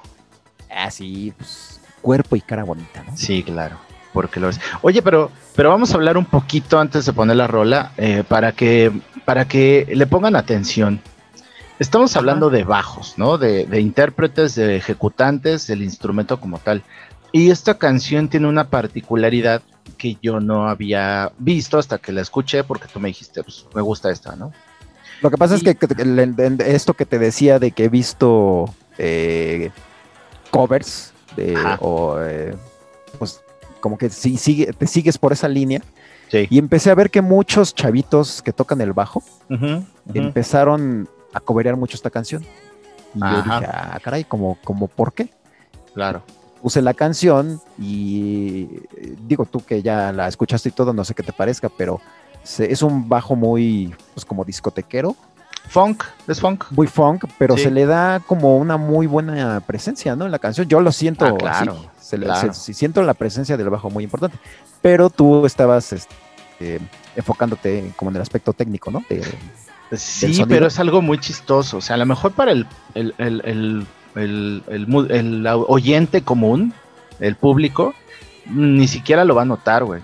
Pero estaba viendo que esta canción, el bajo, no está ejecutado con el instrumento como tal. O sea, no, no agarraron un bajista y lo pusieron a tocar. El claro ejemplo que ahorita se me ocurre eh, eh, diferenciando esto es, ubicas la rola eh, Get Lucky de Daft Punk. de Daft Punk. De hecho, esta rola tiene, tiene la influencia directa de Daft Punk. El bajo Ah, lo grabó uno de nuestros ídolos que se llama Nathan East. Para que ubiquen a Nathan East, es el negrito que toca el bajo en el Unplugged de Eric Clapton, ¿no? Ajá. Él es, y ha tocado con Phil Collins, es un músico de sesión increíble. El bajo Él de la canción de, de Daft Punk, ¿eh? No, no de la de Lu- Dua Lipa. No, no, no. Él graba con Daft Punk, Get Lucky. Ajá. Eh, La canción es muy parecida a Get Lucky, de hecho. O sea, tiene esa línea muy parecida, tiene mucho funk. Bueno, esta, Get Lucky está grabado por un, un músico de raza negra que toca bien, cabrón. Y por eso quedó y fue un éxito la canción, ¿no? O sea, tiene muchos elementos muy chingones. ¿Qué pasa en la de Dua Lipa? En Dua Lipa, el productor, que tú es lo que me estabas diciendo, fue el que hizo la, la canción creó la base del bajo en un teclado eh, a través de, de ya los medios que se usan ahora para grabar, pues bueno, en la computadora, tú capturas las notas, o sea, ni siquiera lo tienes que tocar al tiempo real. Tú pones las notas que quieres que vaya en cada, en cada línea de tiempo, eh, en cada compás. Tú pones Ajá. las notas y después eh, con el programa tú vas arreglando el tiempo que quieres, cuánto dura cada nota, etcétera, y le y tú le asignas un sonido. O sea, eso eso que se hizo a través de un medio que se llama MIDI, Ajá. De un MIDI. tú le puedes asignar a, es- a eso que él creó en un teclado, esas notas que él creó, tú le puedes decir que esto quiero que estos golpes sean una batería, quiero que esto sea un sonido de violín, quiero que esto sea un sonido de bajo. Entonces el bajo de esta canción está creado en un teclado, no lo está ejecutando un músico. O sea, en, eh, eh, tal cual, ¿no? Ejecución con un instrumento de bajo. Está creado con otro instrumento. Eso es una particularidad muy chistosa, ¿no? Y los que ya lo están cobereando, pues ya, ya sacaron su versión en un bajo real, ¿no? Ejecutándolo con sus manos, etcétera. Pero originalmente esta canción, y suena bien perro el bajo, porque obviamente los, los productores están muy cabrones y ya pueden emular sonidos reales, eh, Ah. creándolo, creándolo ya en, en computadora, ¿no? O sea, este bajo no es real, está creado con una Ah, mira. Digamos que esto es como una influencia directa de lo que. De hecho, eh, es lo cabrón de Daft Punk, porque ellos empezaron Ajá, a hacer esto. es música electrónica. Y, por eso Daft Punk ha influenciado tanto a, a la música de este. De este Claro, milenio, ¿no? Pero Daft Punk no esta- son pendejos, se, se asocian con, con músicos muy cabrones para que... Sí, sí, sí, sí. Porque obviamente al crear su música pues tienen toda la influencia, ¿no? Y se nota de dónde mamaron su sonido. Pero en las en primeras vivo- eh, etapas de Daft Punk eh, son ellos, ¿eh? Nada más. Ajá. Si ujú, tú- Si tú te clavas en. eh, eso es pura onda electrónica. Claro. Ya sí, fue más claro. adelante cuando ya empezaron a meter cosas más pues orgánicas. ¿no? orgánicas. El, la, una, o ya, ya dejaron la, la cajita de ritmos, ya metieron una batería, ya metieron la guitarrita, ya. ¿Podemos comparar a Café Tacuba como cuando metió un baterista? Pues yo creo que es nuestros Daft Punks, ¿no? sí, güey. Dejaron a. Meme. Meme dejó de hacer las percusiones o toda la base eh, digital y metieron a un baterista y cambió Sí. completamente el sonido de Café el Tacuba. sonido. O sea, y puede hecho sonar a burla, levantó pero no. muchísimo. No, no, no, no es burla, levantó Ajá. muchísimo, ¿eh? Claro, cambió Muchísimo. totalmente. Y, y- y es, y es lo, lo- lo- lo que tiene también toda esta música, que de nada te va a servir tener tanta tecnología y tanta producción si tu canción no está buena, ¿no? Claro. Y en este caso, pues sí, yo sí salgo a defender a la, a la A la Dua Dua. Lipa. No, claro, no tiene pues, nada de tiene malo, buenas ¿eh? canciones, ¿eh? Tiene muy No buenas tiene nada canciones. de malo. A lo Ajá. mejor nosotros, como pues, somos ya este, veteranos, pues no es, no es algo que, que nos llame mucho, Claro. pero pues hay que darle crédito a, a estas nuevas generaciones, mano. No, y es válido, güey. Hay bandas pues, de metal, o sea, yo, yo conozco muchas que no tienen baterista y hacen sus discos y toda la batería está hecha en computadora, güey. O sea, un, Ah, un amigo se dedica a hacer eso, güey. Le quedan súper chido y no te das cuenta que no hay un ejecutante que esté hecho con la computadora. Y se escucha Es- como una, como una batería. Una batería real, porque tú compras galerías de sonidos, tal cual, y te digo que tú le asignas un sonido a cada nota y le puedes decir, quiero que esto sea una tarola, quiero que esto sea un platillo, pero de tal, o sea, ya está tan cabrón que tú le puedes decir, quiero que esta sea una tarola Yamaha BR37 con Ah, un parche mira. remo ah, eh, hidráulico de su puta madre. Así, güey. Órale. Así como emulas eso, puedes emular cualquier instrumento, güey, y hacer que tu disco suene como si fuera un instrumento real. Así de cabrón mira. está para la producción No, pues. Y bueno, ya, ya para, para acabar aquí este, este segmento. Nos eh, extendimos una- un poco, pero estuvo chido. Sí, pero está chido porque eh, hay una serie, o no sé si, si se le puede decir así, en Netflix que se llama Songsploder. Ajá. Eh, ¿De qué se trata esto? Es de que te platican en un. Cada, cada, cada capítulo dura 30, 40 minutos. Y te platican cómo se arma una canción. Ajá. Y pues eh, van y entrevistan al artista, ¿no? ajá. Entonces está R.E.M., está Alicia Keys, está este, que tus Killers, que tu Nine Inch Ok. Nails, o sea, hay como una variedad, ¿no? Ajá. Está de hecho Natalia Lafour- Lafourcade. Ok. Eh, ok. también ahí. Es un. Haz de cuenta que es como una especie de documental cortito, donde te van platicando cómo armaron la canción, a quién se le ocurrió, cómo, cómo la, eh, la letra, y te van explicando cómo la armaron. Ajá. Entonces, está poca madre. Yo me chuté casi todos, aunque no me gustan algunos, o sé un pito de lo que hace Alicia Keys. Ajá. ajá. Pero el hecho de ver eso, de cómo van armando una canción, cómo consiguieron al productor, cómo consiguieron el, el- quién tocó el bajo, quién tocó la batería, este, quién acomodó esto, quién acomodó aquello, hasta el capítulo de Natalia Lafourcade está así de rechupete. Entonces, Órale. te la recomiendo mucho, está ahí en Netflix, te puedes chutar la que sea, y de hecho está un capítulo dedicado a, la- a- a una canción de Dua Lipa. No es esta que, Oh. que yo escogí, es de ese mismo disco, Pero te das cuenta que ella está eh, muy involucrada en, en- Ok. en- en todo el proceso de la canción.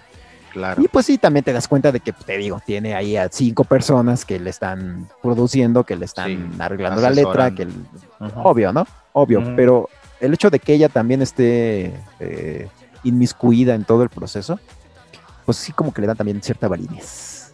Ah, no, claro. Sí, no, claro. Ha Y está muy bueno, ¿eh? Sí, muy bueno ese, sí, sí, la verdad es que sí. Y, y- y ese último disco sí, a mí, eh, que no soy mucho de eso, de esa onda, este, así como moderna, Sí, está muy sí, sí. bueno. Y ese programa, gracias también a que vi ese programa, pues también entendí como que el, el valor que, que puede tener esa, en apariencia, música de plástico. Órale, mira. Bueno, vamos a pues vamos a escuchar. Después de tanta guaraguara, vamos a escucharla. Sí, sí, sí. Va, regresamos, mi. Entonces vamos a, vamos a ponernos bien pops. Oh, sí.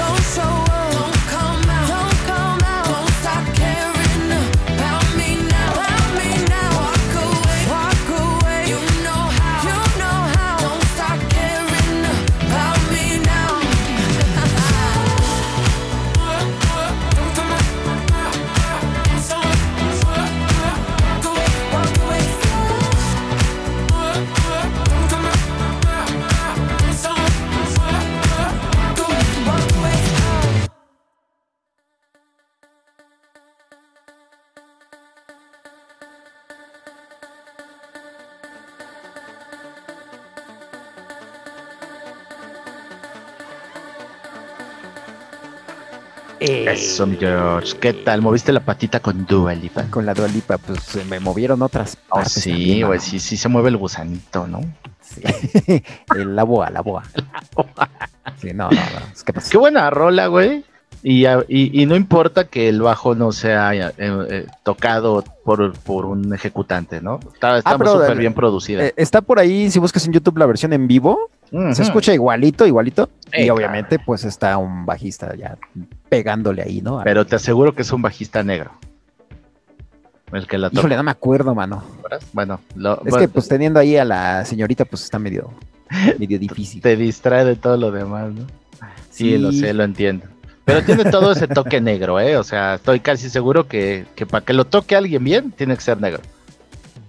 Pero fíjate que me da gusto que este va pasando las épocas, el 60, 70, 80, 90, y esta música pop, Sí. entera, así completamente pop, se sigue manteniendo, sigue manteniendo ese nivel, ¿no? De, de buena, buena producción, buenos músicos.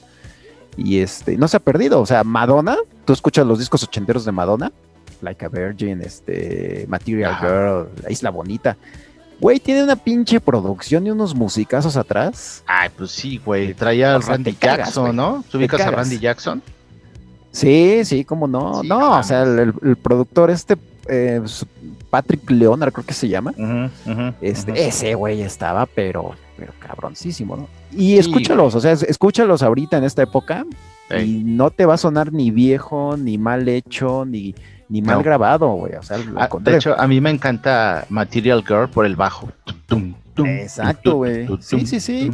True. Blue, todas esas canciones, puta, baterías y bajos, este, de primer nivel. Sí, Y sí. creo güey, que es algo que está aprendiendo la, la señorita Dualipa.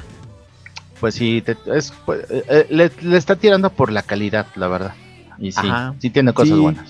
Y fíjate, ya aprovechando, voy a recomendar un canal de YouTube Ah, que con él. Este, es una chavita.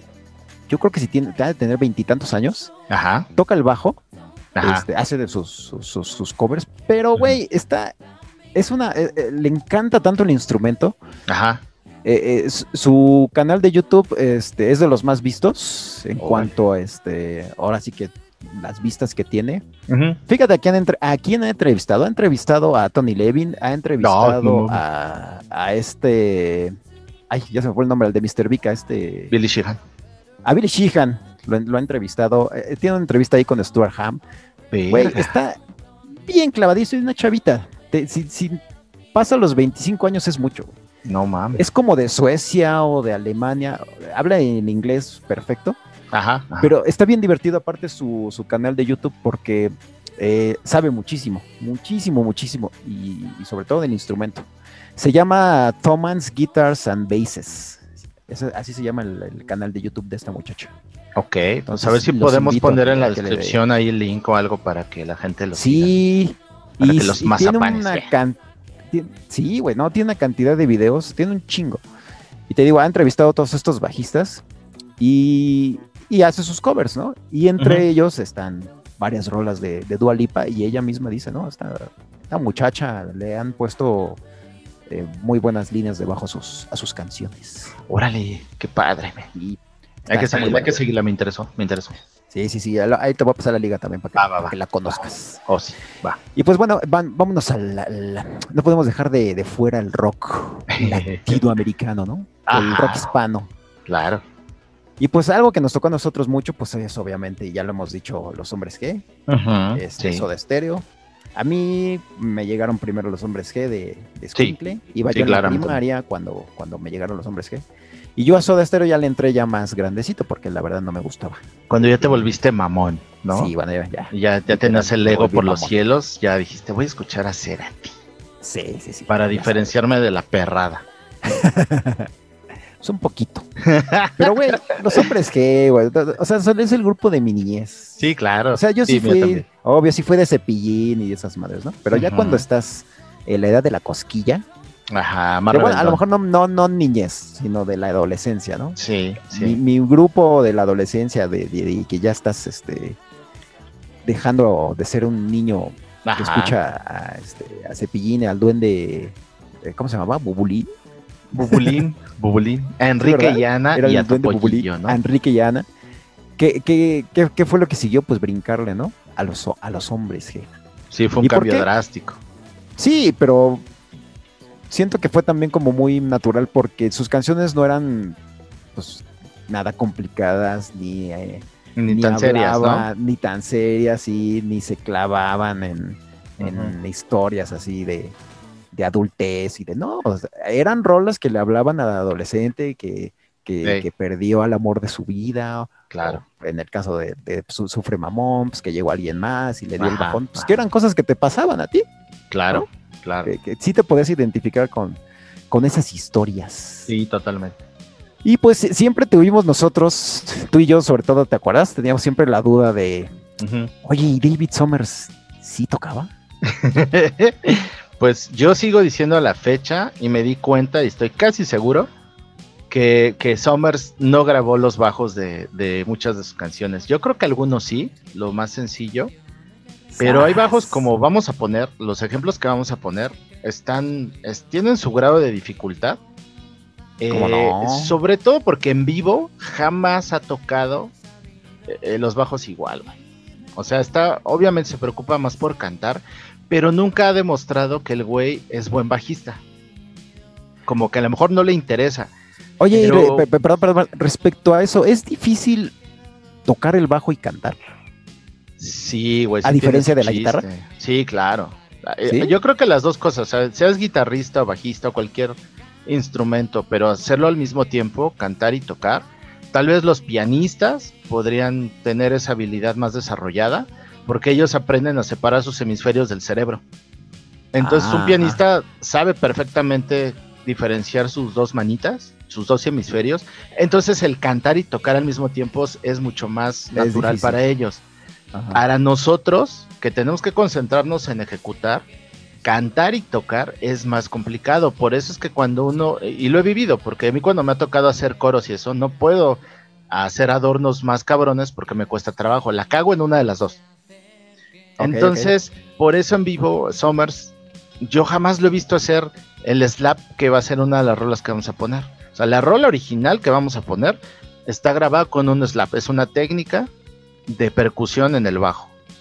Y Summers jamás la ha hecho, güey. Ni de chavos, porque he escuchado versión desde los 80s, 90s, Ochenteras.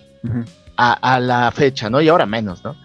Pero nunca lo ha Ah, hecho. mira. Entonces, están tan bien hechas y tienen muchísimas rolas con, con bajos bien bonitos. Y, y yo Sí, jamás he visto sí, que ese güey los toque. Entonces, y hay partes donde no necesitas cantar. Por ejemplo, la entrada que, de la que vamos a escuchar ahorita, pues no hay voz. Es, es puro No voz. Y jamás lo ha tocado, güey. Entonces, yo creo que sí se va a la parte. Acordémonos algo. El papá de Somers era un productor muy conocido en España. Tenía mucho varo. Entonces, güey, estás Sí, en Europa. director de cine. Ajá. Estás en Europa, güey. Tenías, tienes Inglaterra un pasito.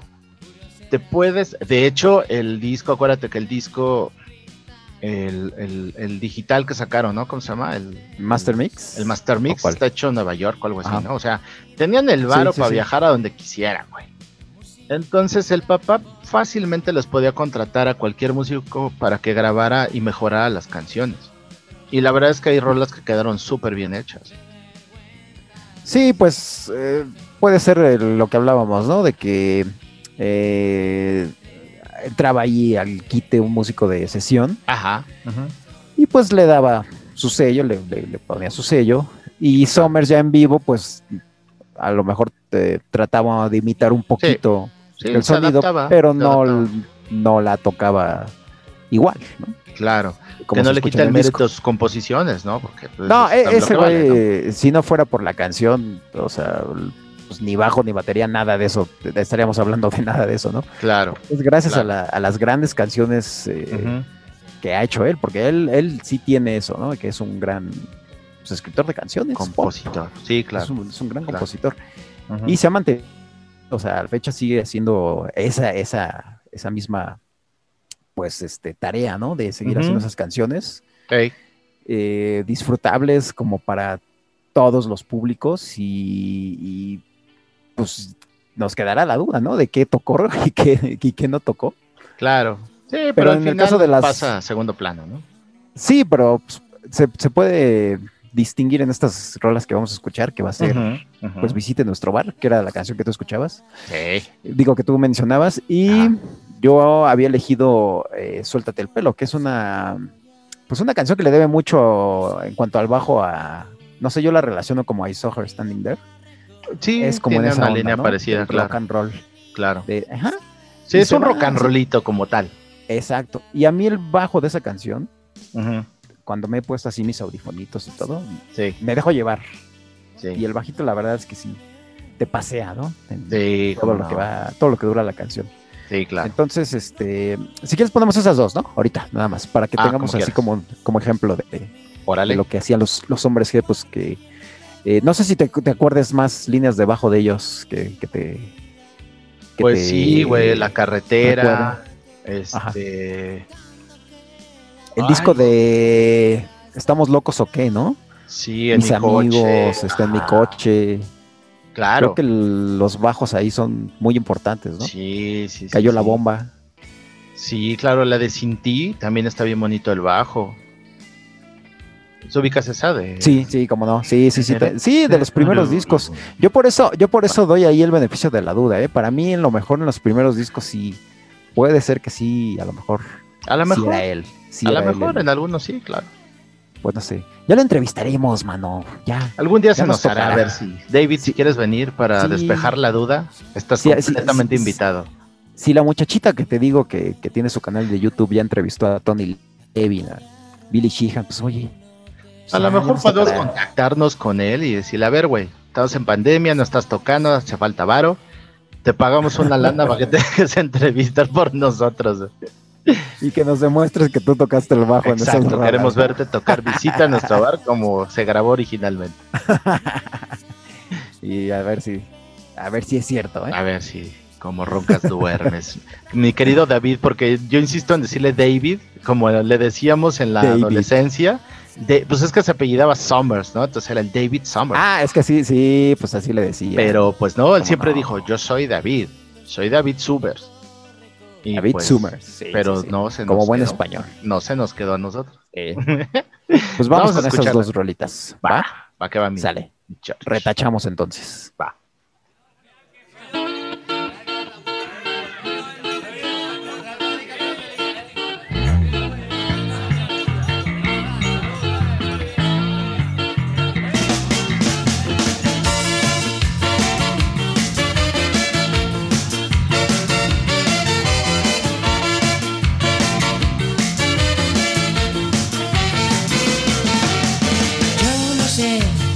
Muy pedo lo vas a estar. Solo sé que estás en nuestro bar.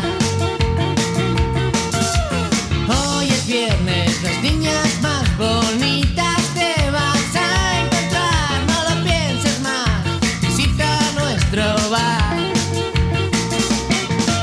Los litros de cerveza por las esquinas, las canciones que cantan todas las niñas. Tómate otro zumito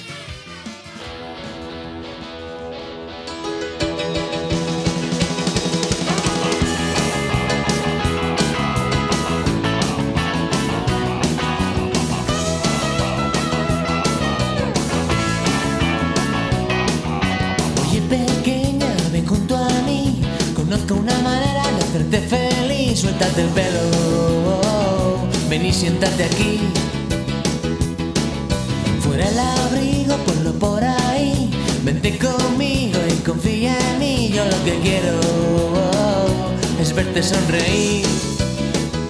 Yo lo que quiero es que tú bailes junto a mí, te sueltes el pelo y luego si quieres el sujetador, suéltate el pelo, suéltate el pelo, suéltate el pelo, hazme ese favor rock and roll. Yo solo quiero un poco de diversión. Quítate los zapatos, fuera el pantalón Apágalo todo, menos la televisión Suéltate el pelo Estarás mucho mejor Yo lo que quiero Es que tú bailes junto a mí Te sueltas el pelo Y luego si quieres sujetador, suéltate el pelo, suéltate el pelo, me vas a dejar.